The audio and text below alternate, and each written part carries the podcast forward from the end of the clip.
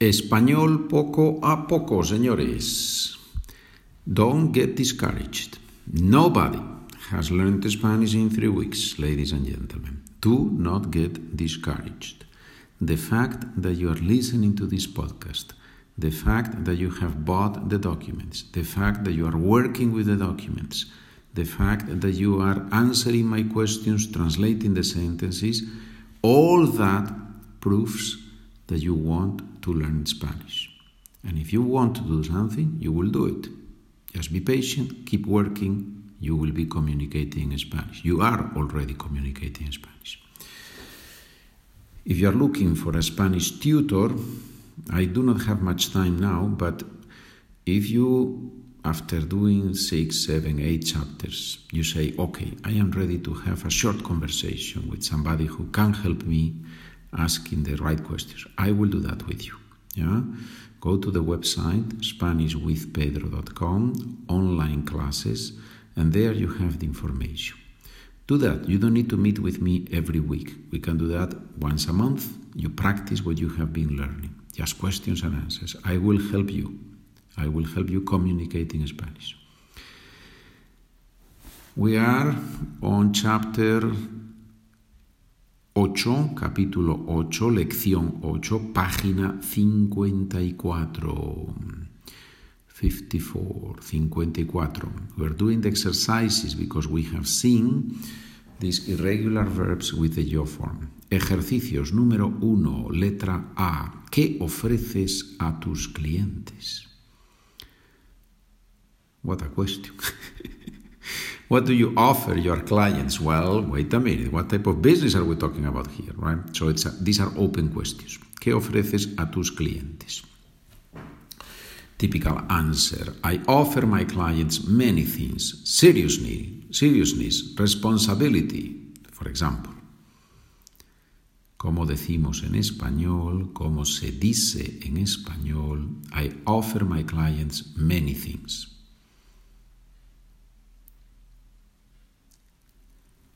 ofrezco a mis clientes muchas cosas. Seriedad, seriousness, and responsibility. Y responsabilidad, responsabilidad, por ejemplo. Beispiel, eh, For example, Good, muy bien, señores. Letra B. ¿A qué hora haces, haces tus deberes de español? ¿A qué hora haces tus deberes de español? Respuesta posible, I do my homework at four in the afternoon usually.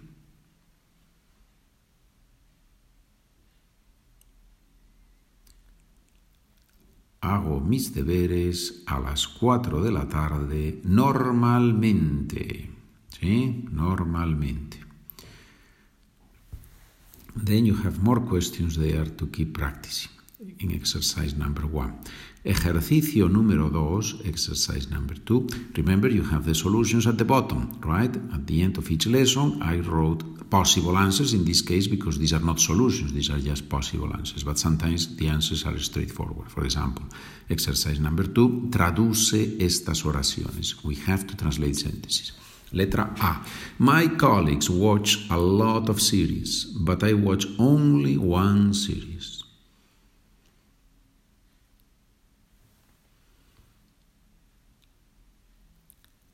Mis colegas ven muchas series, pero yo veo solo una serie. En español, serie singular, series plural ver, mirar, you can also say mirar, but ver es, muy común, ¿no? Veo muchas series. Bien, letra B, ejercicio 2, página 54, letra B. We are going to go out tomorrow at 7 p.m. Do you want to come? Do you want to join us? Do you want to come? We are going to go out tomorrow at 7 p.m. Let's do the first part. Vamos a salir mañana a las 7 de la tarde.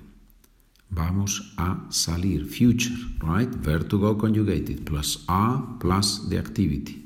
Vamos a salir mañana a las 7 de la tarde. Do you want to come? quieres, do you want, quieres. I don't think we have seen this verb yet, but we're going to see it. Quieres venir, to come, venir. ¿Sí? ¿Va bien? and then you have more exercises, more translations with the solutions at the bottom of the document. Let's do, vamos a hacer ejercicio número 3. ¿En qué página está el ejercicio número 3? Don't drink coffee until you answer this question. ¿En qué página está el ejercicio número 3? Bien, página 55. Muy bien, página 55. Now you can drink your coffee. Good. Please write to me and tell me while I listen to your podcasts, I have breakfasts breakfast or I drive to work or I try I try to fall asleep at night. Let me know, right? Because I, I really enjoy reading those emails when, when you tell me what you are doing what you're what you're doing while you are listening to my podcast, right? As long as it is appropriate, of course, right? Good. Ejercicio número 3. Forma oraciones completas. So, I give you the first part of the sentence and the second part of the sentence. So, what do you have to do? You have to put them together, but obviously there are many options. Letra A, first part, la primera parte, ¿a dónde? ¿Qué significa a dónde? ¿A dónde significa where to? So we have to find out of these eight options that you have on the right, you have to find the one that makes sense.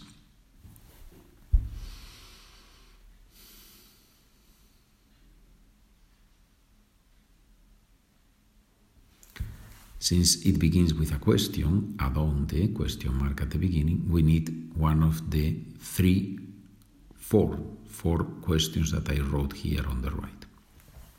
Which one makes sense? número 5. ¿A dónde vas cuando tienes hambre? ¿A dónde vas cuando tienes hambre? Where do you go when you are hungry? Ok, what's the answer? ¿A dónde vas cuando tienes hambre? Claro, voy al restaurante, ¿sí? O voy a la cocina de mi casa y allí tomo de la nevera, del refrigerador, tomo un sándwich. Voy a la cocina de mi casa. I go to my house, to the kitchen in my house.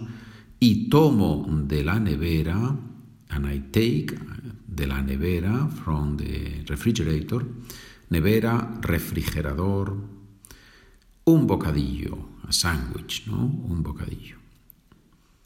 Muy bien.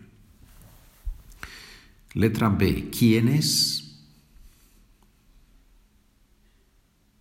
¿Qué significa quiénes? ¿Quién significa who? ¿Quiénes significa who? Because in English it's the same word for singular and plural.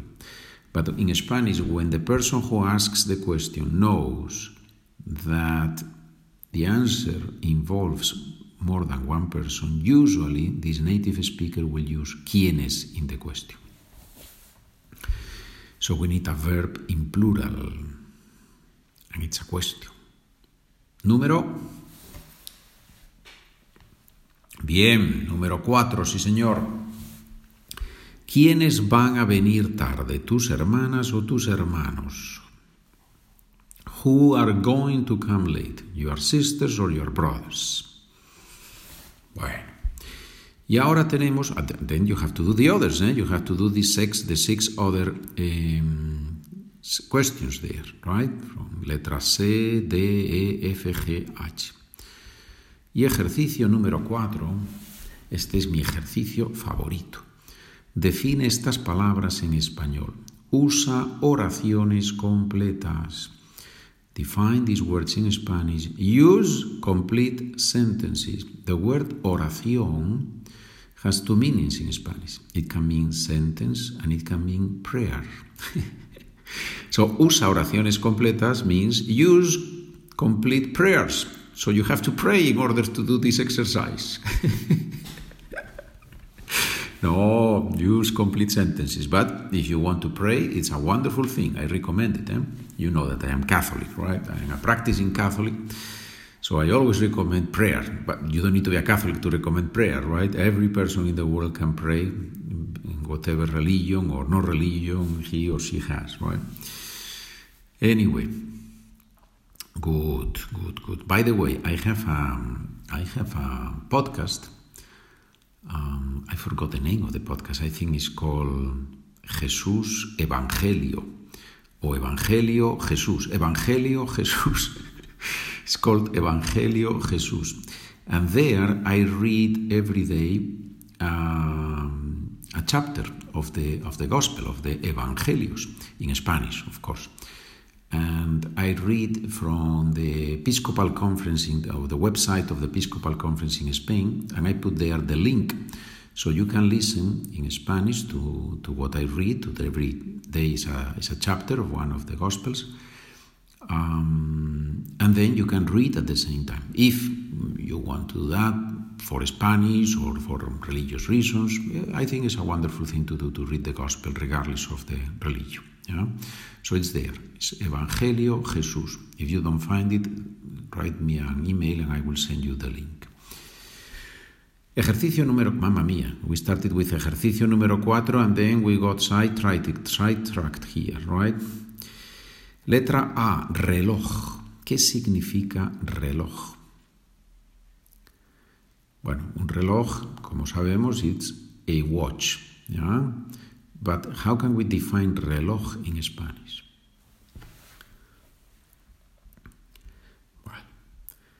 por ejemplo, podemos decir que un reloj es un aparato que nos dice la hora, que mide el tiempo. ¿Qué significa aparato? Aparato es gadget, un aparato que nos dice la hora. A gadget that tells us the time. Que mide el tiempo. That measures, mide el tiempo. The time. Bien. Letra B. ¿Qué es una tienda?